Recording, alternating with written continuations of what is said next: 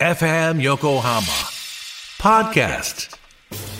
はい始まりました。ラジオの危機今回 MC を務めさせていただきます。矢野哲です、えー私は現在平日午後3時からの放送の、えートレセンのディレクターをやっている現役のラジオディレクターなんですけどもそんな矢野哲が今回企画したのがこのラジオの危機毎回ラジオの制作者の方をお招きしてこれまでのラジオ人生であれはやばかったというお話を中心に伺っていきます。それでは早速今回のゲストの方をご紹介しましょう。えーちょっと肩書きがすごいですけど。一般社団法人放送人の会ラジオプロジェクト浮田さんです。よろしくお願いいたします。こんにちは。よろしくお願いいたします。なんかちょっとすごい肩書きにビビっちゃうんですけど 浮田さんよろしくお願いいたします。えーっと浮田さんは僕はもうもう大先輩っていうかもう神様みたいな人ですけど僕からしたらもう今あおいおいくつでしたっけ今？僕はあの今84歳です。84歳、えお元気です84歳ですか？え、えなんか全然変わんないですよね。前昔昔から知ってますけど。え、いや僕は自分のことは分かんないんだけどさ、まあ人に言われるとね、はあそうなのかなと思うんだけど、本当変わままだまあそういう意味では、はいあの元気ではいやってます。はい、ありがとうございます。本当ラジオの神様みたいな人ですけども、ちょっと改めてですね、浮田さんのあのこれまでのちょっとプロフィールというかどんな経緯でラジオ界に入ってこれまで携わってきた番組とかを教えていただいていいですかね？最初に入社したのが、はい。あの横浜のラジオ関東っていうところで。はい。ラジオ関東という会社は、まあ、去年65周年を迎えてるはいんですよね。はいはいはい。で途中からあのラジオ日本っていうふうに、うんうん。あの社名が変わってるので、はいはいはいあの分かりにくいと思うんですけどうん僕はそのラジオ関東の時代にあの勤めてたっていう。そうなんですね。ええそれはな何年えっと最初の方です。何え年？僕はあの昭和37年から、はい。えー昭和47年、昭和37年？ええ東京オリンピックの最初のって何年でしたっけ？それぐらいえですか、ね、39年ですよね。え？すごっその時にラジオ関東に入って昭和37 7年。年に？から47年まで。えー、すその後僕レコード会社をやってますから、ああそうなんですか、ええ。ちなみにレコード口やってたっていうのはえっとえ、あのまあ僕らの友達と一緒に作ったエレックレコードっていうはい。レコード会社がありましてね。エレックレコード、ええ。はい。でそれを、まあ泉谷しげるとかお吉田拓郎とか。え？あの相当今でも活躍してるはいあの、まあ、今ではビッグタレントになってるはい。アーティストがはい。最初に足を踏み入れたレコード会社えー、そうなんですか、ええ。吉田拓郎さんとかで「フォーライフの前ってことですか？前ですね。えー、そんな時代があったんですか、ええ。それをう浮田さんがやられてたんですか？ぼ僕があの、うん。社長ではないですけども、はい。僕の友達が社長をえやるっていうのでね、えはそれで僕はあのラジオ関東っていうのを、いはい。ところを、うん。退社したわけです。あ一回やめてえでそのエレックレコードってやつを立ち上げに参加しええ。て、えー、すごい、なんかもう。えいやいやそういうあオーバーに考えちゃいけないんですけど、はいはい。僕はそんなにあのラジオのディレクターとしてね、はすあの自分でやっててそんなに才能があるとも思わなかったし、いいやいやいやうん。あのいろんなうん。周りの音楽が、はい。あのフォークの時代にうん。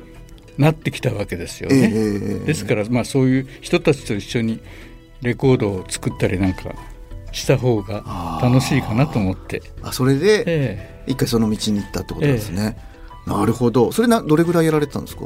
それはもうあの僕は4年ぐらいしかやってないんですけどね。その4年後ぐらいにね、あはのエレクレコードが倒産しちゃったんです。あそうなんですか、ええ。なんで？えそれはあの、すごくあのレコードは当時はい。いっぱい売れてたんですけども、はいはいはい。あのいろんな法律的なことですねあの。ああ権利とかそういうことですか？権利とか、うんうんうん。そういうことがか全く無知だったんで。ああ、えそれでまあちょっとうまくいあれうまくいかなかったっていうのもあったんですけども、うんそれそのと同時に、まあうん。石油危機みたいな、ああオイルショック。ええはい。第一次ね、はいはい。それでまあ銀行からお金が借りられなくなったりとか。そういう時代といろんなことが重なりま感じますしてね。ねはいはいはい、ええそれで倒産しちゃったんですよ、はいはいはい。でもあのレコードは全部ほとんど売れました。あもう作った分のが全部出た、ええ。あ素晴らしいですね。でレコードが終わってその後はどう、その後ねあの、はしばらくあの休養してたんですよ。はいはいはいでその時に当時 FM 東京はいはい。があのまだスタートしたばかりだったんでね、あその当時、ええ。はい。スタッフがす少なかったわけですよね。ええ。あのそれで、まあ、はい僕はあのラジオの番組はあの、まあ、すぐ作れるというかそういうあれがあったんで、あのちょっとあの手伝ってくれないかっていうことで FM 東京の番組をはい。やるようになったんです。あその時はあのもちろんあの社員ではなく、うん。あのフリーで、うん。あのやったんですけども、ああそういう歴史があるんですね。それで番組を作られて、まあ、今にもうまでそうですね。はい。ああなるほどな、てかもう歴史がありすぎて一番え一番最初が何年でしょ昭和37 37年。ですもんね、ええ。もう ちょっともうあのー僕が生まれる全然前なんであえ。えれですけども、そのから頃からラジオに携わってこられて、ええ。まあ、現在までっていうことそれもあの、はい。僕があのラジオがすごく好きだったっていうわけではないです。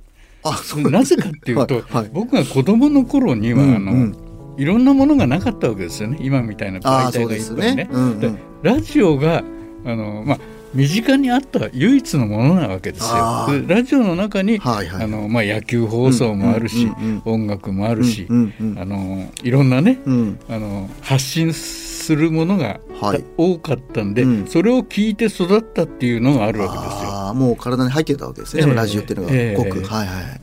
だからあのそういうところではやっぱりあの好き嫌いとかなんではとは考えうん。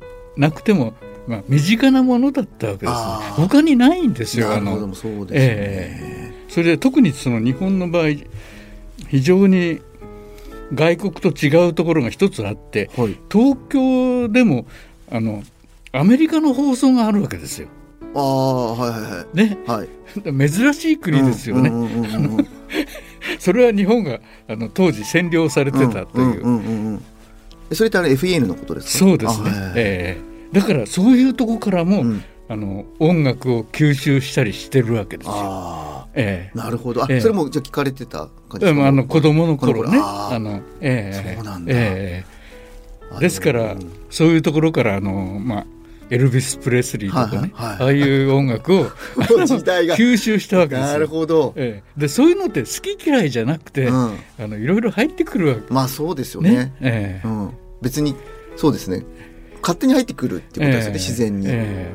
それとあの他にねあの、情報のソースはないから、はい。あのみ遊びといえばやっぱり、うん。あの野球少年ですよね。はい、野球やられてました？野球あの、やあの遊びですよ野球遊びの野球でね、ええ。三角ベースとか。ででもうん。僕らの頃ってみんな野球みたいなものは、うん。あの親しんでたわけですよ。ああいやまあまあみんなやってます、広場でねええ原っぱでやってますよね、それで、うんあの野球放送なんかはね、うん。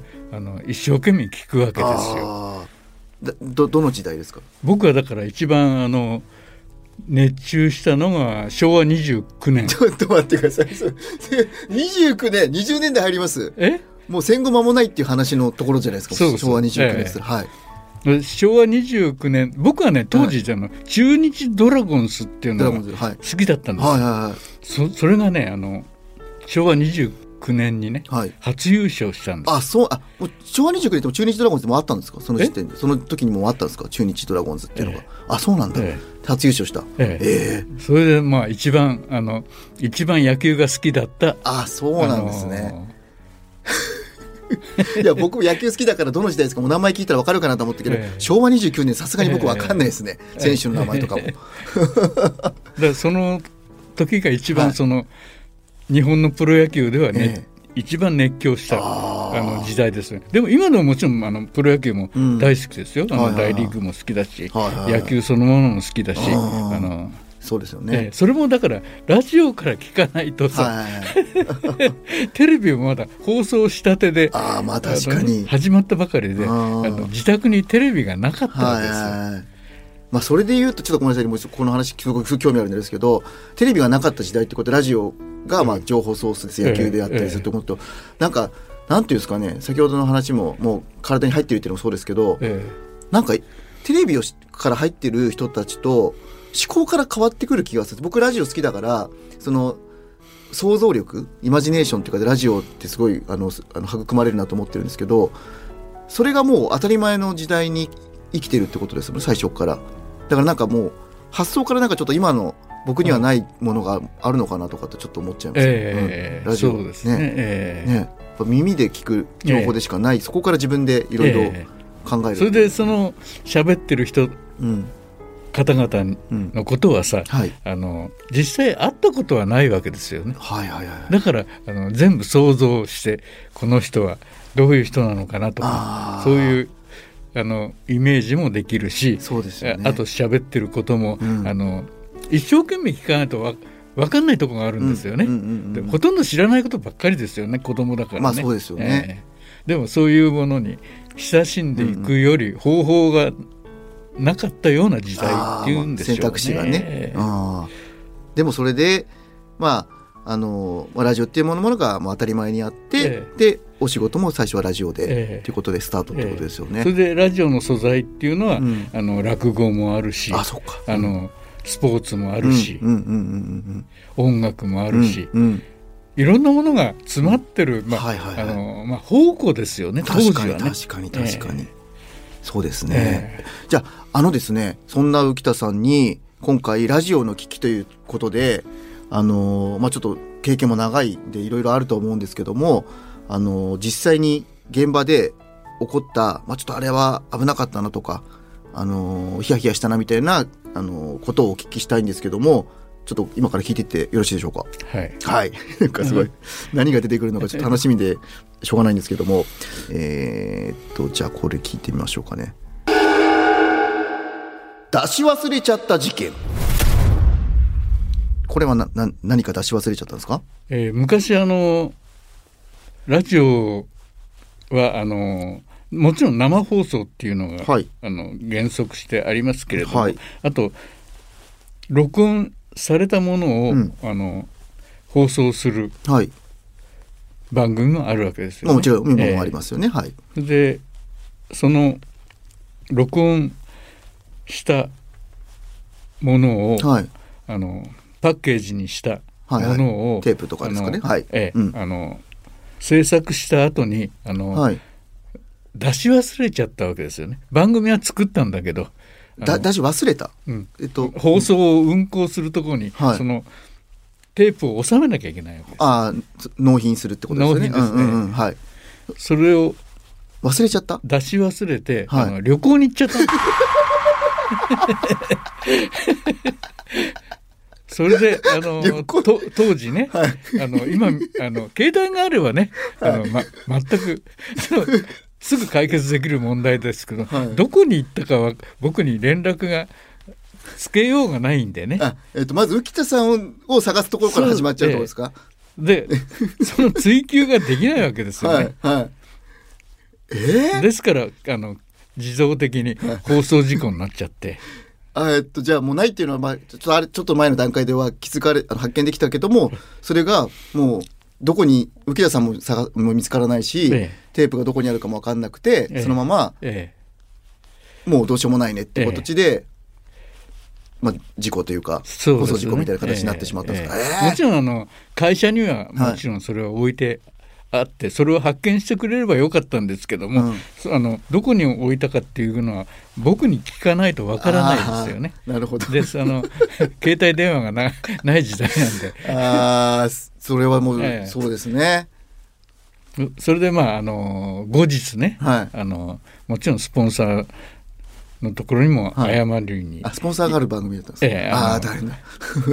行ったりしたりとか、はい。あとまあ会社的にもね、はい。あのいろんなあの減俸になっちゃったりとかまあ、いろんなそういううん。あの処分は受けたんですけども、はい。そういうことが、あの僕がやった放送事故ではあの、まあ、最大のもの、なるほど。それはあいいつぐらいの話ですかちなみに？えー昭和ね、えー、39年とか40年ぐらい。はい。えええっとってことはラジオ関東の時代ですか？ええ。ああのもう番組をもう作っていてえもうあとはそれを納品っていうかするだけだったんだけども、そのまま置きっぱなしで旅行に行っちゃった、ええ。あの旅行に行くのがね、はい。車で、はい。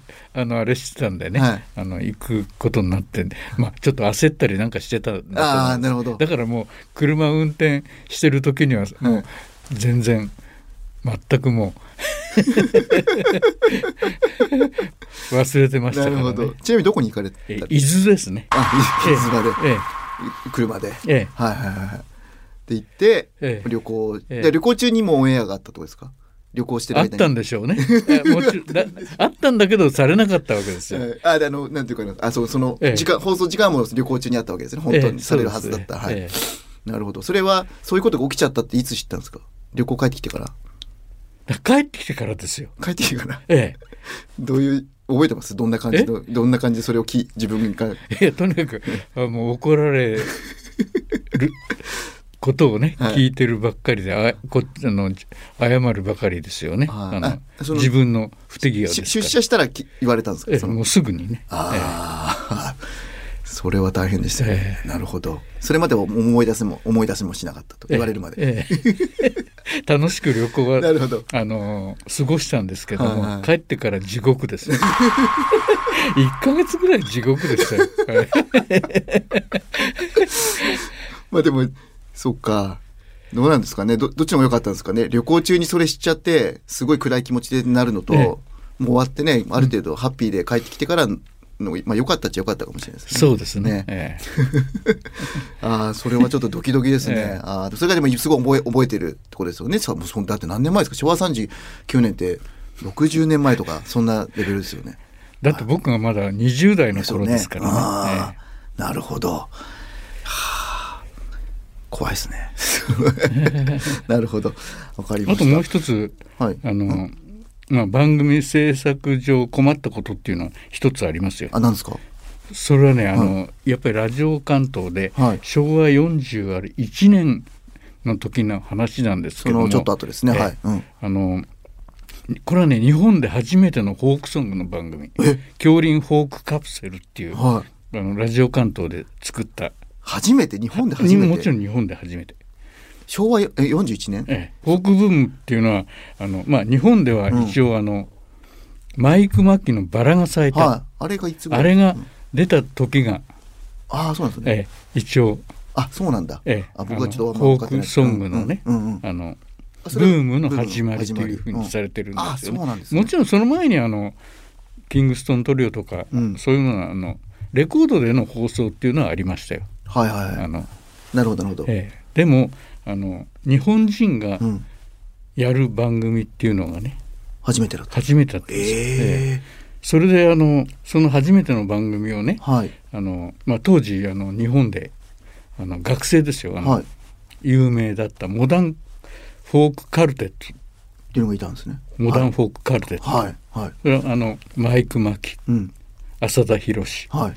浅田博さんなんかも有名ですよね、はいはいあの去年こういうあの大きなコンサートをええややったりして、はい。今でも活躍している、うん。あ、現役バリバリでええそういうグループプでやることになってたんですけど、はいはい。マイク・マキさんがはい。あの出られなくなっちゃったんですよ。え、出られなく。そのば番組に、ええ。はい。まあそれはあのもちろんあのマイク・マキさんのじ事情だからねはどういう事情とかなんかっていうのは僕は分からないけれども、はいまあ、すごく忙しくなったんですい。うよ。んうんうんうん。あの時のフォークブームがすごかったああ、のではそれで困った挙句いはい。ね、うんうん。最初それがスタートできないじゃないですか。まあそうですよね。ねそれもうある程度もうやるって固まってる段階で急に出られなくなっちゃったんですよね。ええそれでまあ代理店とかねはい。あのスポンサーとかうんいろいろ説明したりして、はい。えーでもスポンサーとしては、はいあの日本で初めてのフォークソングの番組ですから、うんうんぜひ実現したいとはい。いうことで、はい。でその時にねあの入ったのが森山良子さん。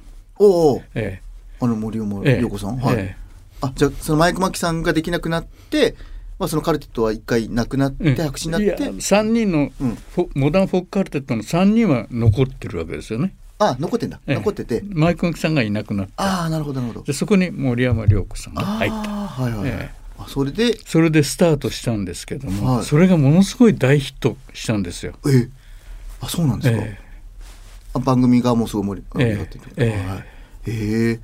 で放送ってみんなほとんどプロの人が出るもんじゃないですか。まあそうですね。ね、いろんなはい。はい。喋る人もそうだし、はい。はい。あの専門家のうん評論家の人もはい。そうですけど、うん。でもこの番組に関してはい「恐林ホークカプセル」っていう番組なんですけどね、はい。それは全部学生が出たんですよ。ああえあそうなんだ。ええ。え、で日本にフォークのアーティストっていうのはいないわけですよね。うんうん。当時ね。うんうん。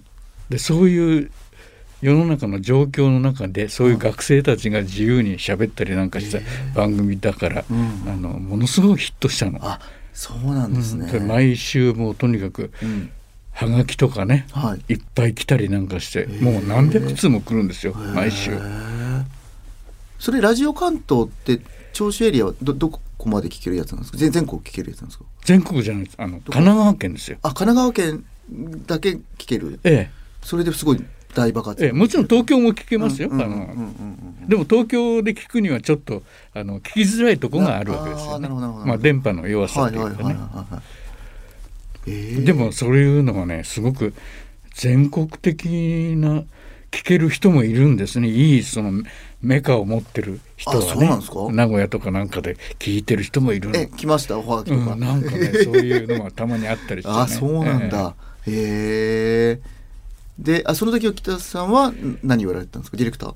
僕はあの、まあプロデュースとディレクターとあれですけども僕はもうその時ディレクターはやってなかったですね。うんうんうんうえんでもじゃあ番組作りをまあ、うん。あの、ね。最初スタートのやって、えそれで番組のスタッフも、うん。あのまあ、僕はあの会社員で、はい、まあ、プロといえばうん、あの、まあ、プロそんなプロじゃないんだけど、でもまあスタッフは全部学生です、あそあそうなんだ、ええ当時そういう音楽を知ってる人はいなかったわけですから。ああ面白い、ええじゃあもう本当学生で手作り作ってるような番もう演者も含めてや DJ も含めてやって、ええ。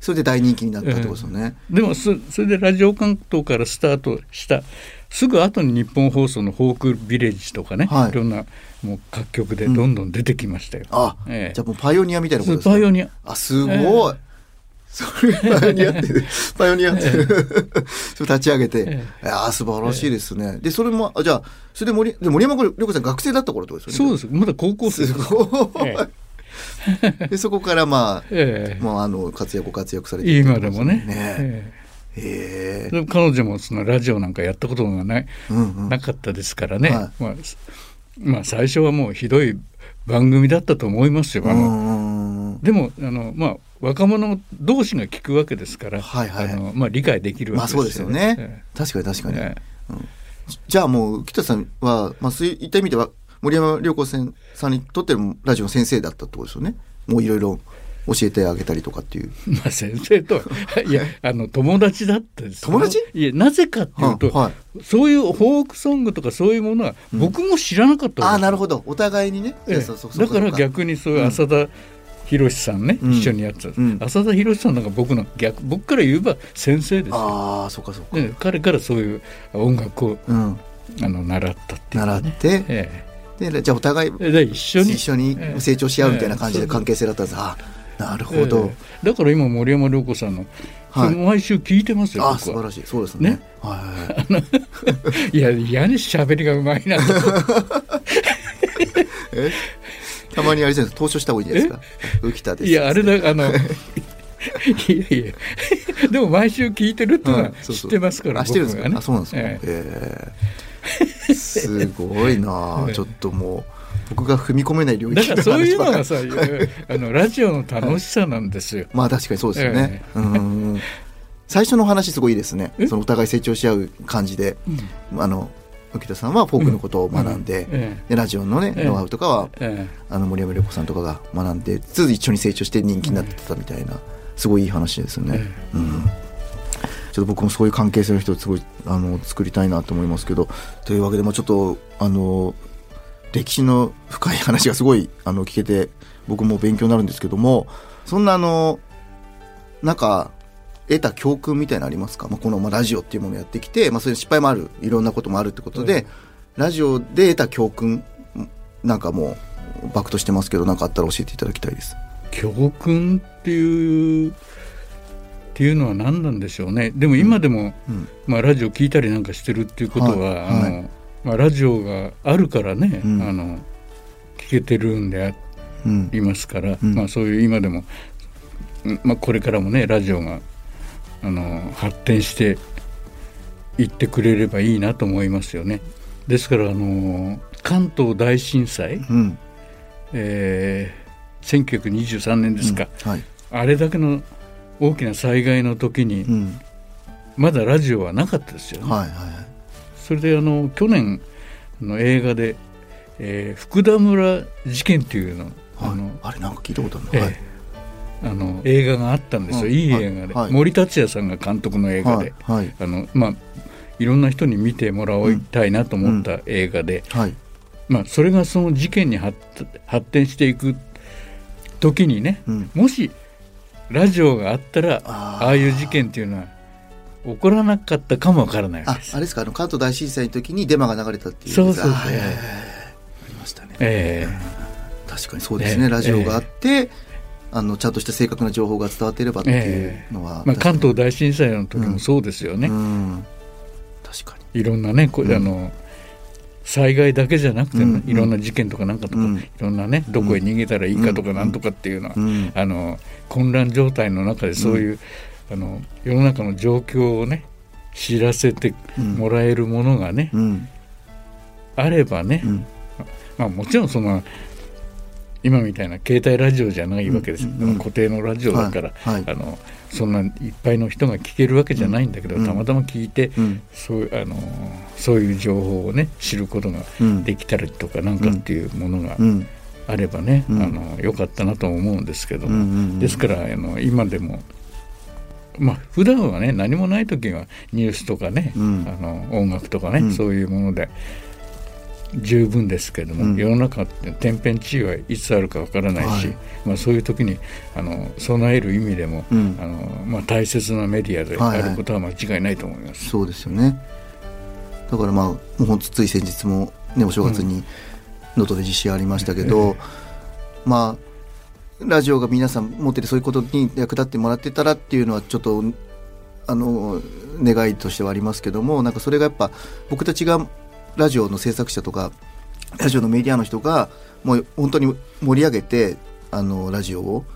その生活に当たり前のツールであるっていうふうにしていけば、そのねあのそういった時に役立つことはももっともっと可能性は広がるわけで、まあそれはちょっと思うところはありましたね。うん。でちょっとあのそんな浮田さんにですねお伺いしたいんですけどもちょっとこれ興味あるんですけど浮田さんが今まあ一回ちょっとその現実的であるとかあのお金がどうとかそういうの一回抜きにして今本当に作りたいラジオ番組って聞かれた場合ななどんな番組作りたいですかね？僕はねあの、まあ、今年あのアメリカが大統領選挙じゃないですか、うんはい。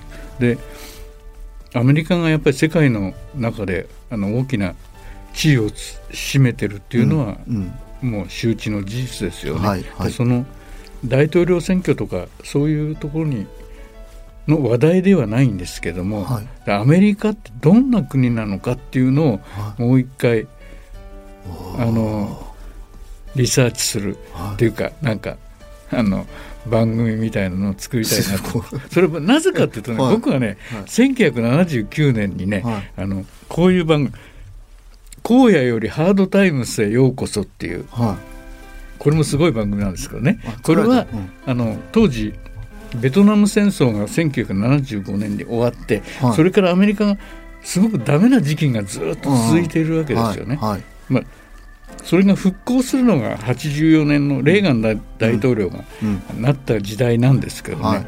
その時にねあのアメリカってどういう国なのかなっていうのを知りたいと思って作った番組なんですよ、これはええあと作られてるんですか？えもうもうそれは70年代に？あの150本作ってるのそれ。は、はい。それそれをもう放送してるんですよ、150本ええ、もう昔ね放送したんですよ。すごい、えはえでもあれだけの大きい国でねいはい。ろんな人がいて、うん。まあ、ほとんどちょっとしかやってないんですよ。でそれそれでこれあのその後ねあとはあのちょっと地域も南の方に、はい。あの持ってってブルースとかあのそういうものにも興味を持ったりなんかして、はい。あのやろうかなっていうところであの、まあ、スポンサーもうん。提供が終わっちゃったりして、えー終わっちゃったんですよ。えちなみにどどういう番組アメリカに行く行って取材をしてくれる。ええええすごっ。えラジオですよね。えね。あそれじゃあ生のアメリカでどういう国かっていうところを現地の人とかにお話を伺ったりして、うんっていうのをももうずっと作ってたんですよ、うん。えー、すごい。い。ろんなあなたにとってうんアメリカってどういう国なんですかとかいろんな人に聞くんですよ。えー。それもかなりまあいろんな有名な人にね。はえあゆどういう人ですか？有名な人って例ええ、例えば音楽ではね、ば、うん、あのまあ、誰でも知ってるな名前だと今でも活躍、ウィリー・ネルソン、はウィリー・ネルソンとかね。にインタビューしてインタビューしてすごいえー、えそんな贅沢でも向いえてたんですか、とか映画監督。はい。や、まあ、ジョン・ミリアス。あはい。あの地獄の黙示録の,、はい。うん。あの脚本家とかね、うん。あと、まあ、もちろん映画も作ってるんです、うん監督でね。うんとかあと文学の方からもね、うん。文学者。あの小説家とか。ね、え。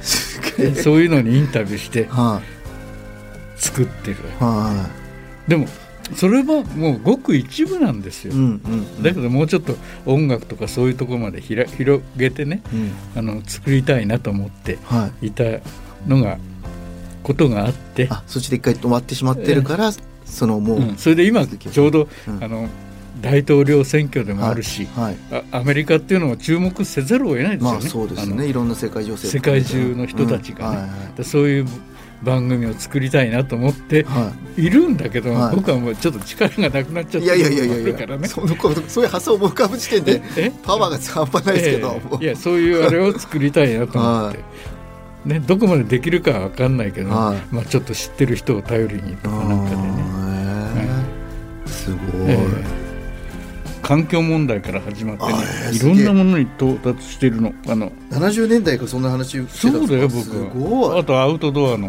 はい。あのファッションのこととかさ。早すぎないですか？え？アウトドアのファッション？そうそうそう。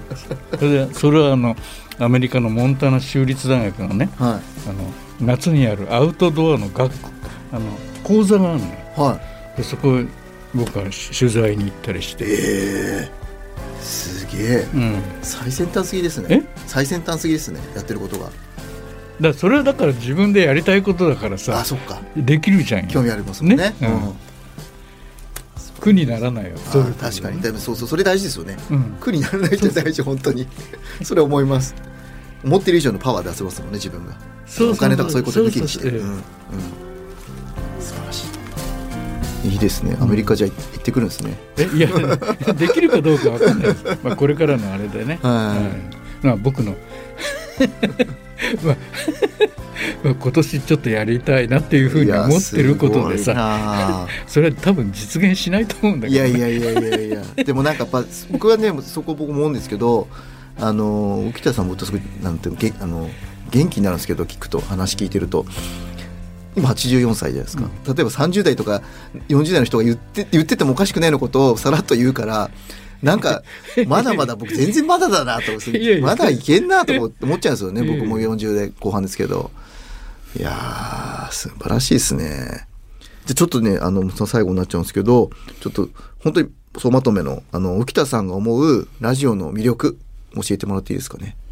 まあ、ラジオの魅力に関してはあの聞いてる人がね、うん。あの楽しんでうんあのもらうっていうのがまあ第一のことなんですけれども、うんはいで聞いてる人がいろんなあの知識とかね、うんうんも吸収できるしそういうあのものであってほしいと思うし、うんうんうんあの何よりも一番なんですけども、はいあの日本の中でも目の悪い方っはいはい。てたくさんいるじゃないそうでか。ですすねはい。でもそういう方にもねあの届くメディアですよね。確かにそうですねね。うん目の悪い方があの携帯のあのスマホで見れないですねねあれも見れないですもんねうんうんうんああれから情報を得ること不可能ですよ。確かに。ええうんそうですからそうういう人たちうんにもねいろんなことがうんうんうん。